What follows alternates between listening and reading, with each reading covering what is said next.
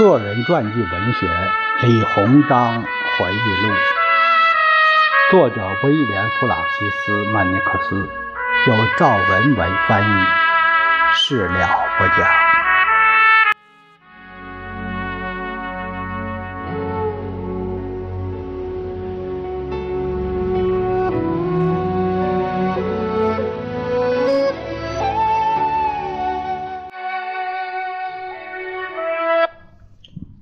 我们看第十五章，义和团运动中的任务。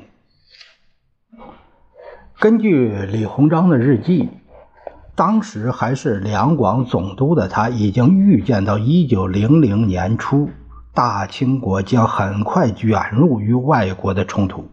原因是在北方活动愈发猖獗的义和团大都会。那年二月，他写了这样一则日记。这是我第三次奏请朝廷查禁义和团。由于朝廷没有针对先前的奏报采取任何行动，终止报名结社，我盼望这次他们能稍稍留意一下我的情愿。我一再努力尝试了无数次，只是希望朝廷明白，反对所谓的洋鬼子有百害无一利。把他们赶出去是绝对不可能的。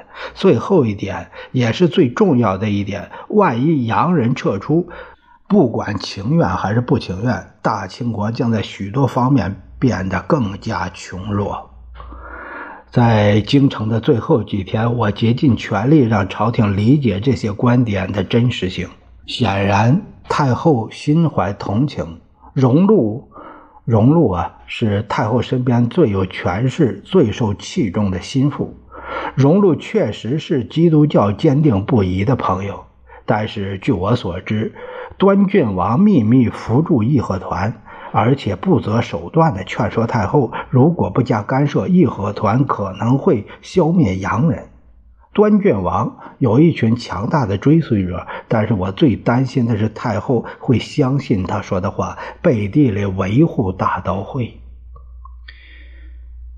一九零零年四月，李鸿章发表了此番言论。他说：“我接到朝廷颁发的上谕，我当然相信这只是对外做做样子。若安分良民或习技艺，以自卫身家。”或连村众以护保护闾里，是乃守望相助之意。若此等人只管己事，不必加以干涉，只怕良莠不分，并以此为托辞，向当地教民寻衅滋事。且记君王人心平等，不分地域。因此，民众需遵循这种精神，戒除发泄私愤，以致引发信断，遭受惩罚。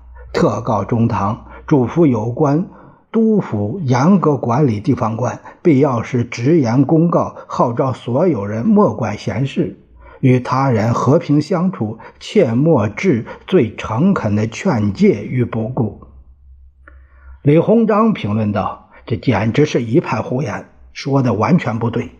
我知道国家会因为这些暴民陷入困境，但是我管辖的省份没有那么多义和团，即使有，他们也不敢露头。”他写道：“这个据推测，时间是一九零零年五月。”他写道。朝廷给我发来急电，敦促搅拌我辖地上的义和团。这下子我被激怒了。这只是在找借口耍花招。我这里没有匪乱，将来也没有。最近我和荣禄天天通信，力劝他想尽一切办法把太后争取到洋人这边。他现在举棋不定，因为两个心腹的话他都想相信。糟糕的是，这两个人。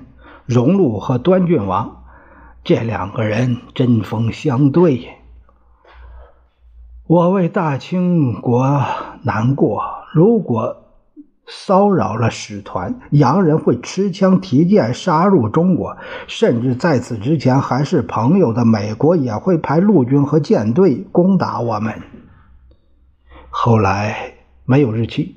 后来，义和团发出致命一击，他们杀死了德国驻华公使克林德。我认识克林德，第一次见到他是在德国。现在中国的命运将会如何呢？反正苍天有眼。我一次又一次敦促朝廷严惩义和团，直到精疲力尽。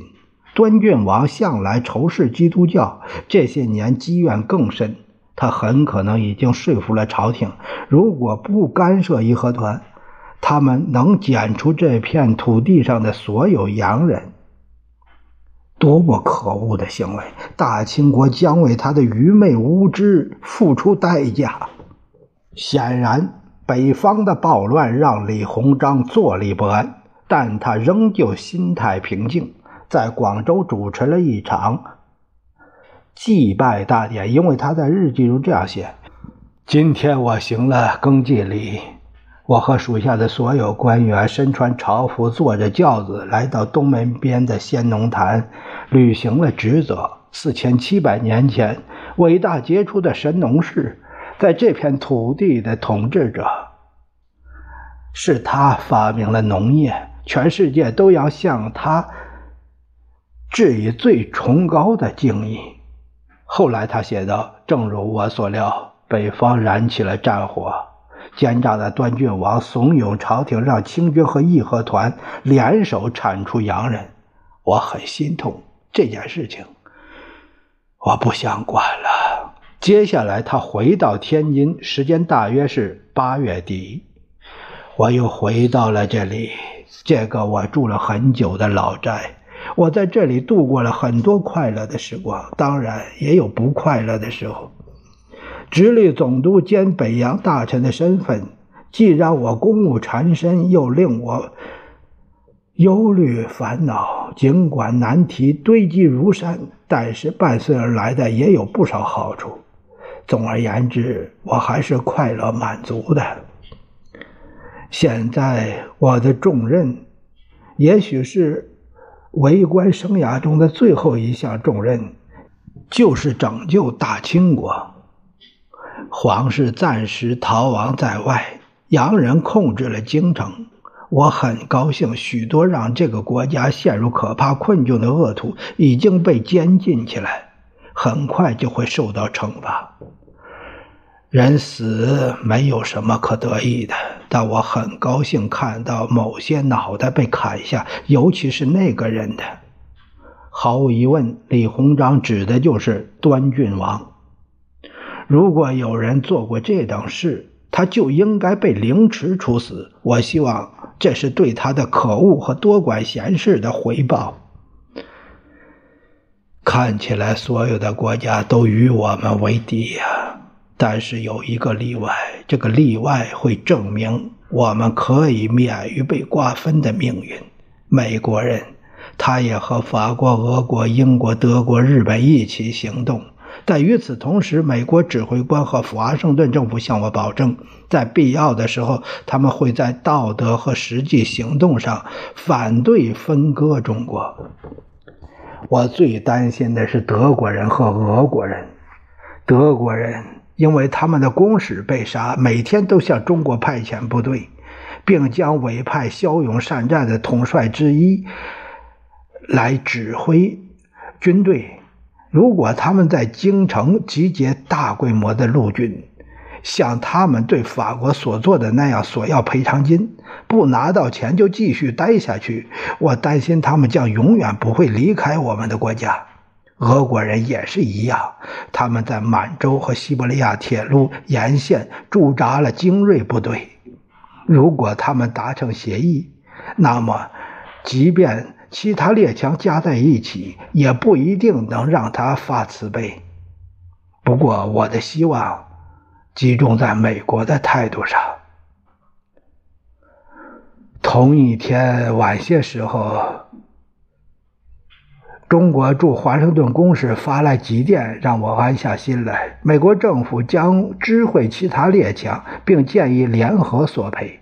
他相信我一定会代表大清国赞同这种做法。外国代表们将这个建议提交外交部审批，这是我想要的。十月十二日，北京有消息来报，毋庸置疑，列强在占领北京后，立即决定对中国领土进行分割。但他们如同争抢动物尸体的一群狗，无法在各自应得的份额上达成一致。本来他们决定欧洲国家和日本共同行动，不理睬美国。然而他们发现这个做法不可行。首先是英国，接着是日本，变得优柔寡断起来。麻烦在于，日本想要的那部分势力范围，俄国却声称归自己所有。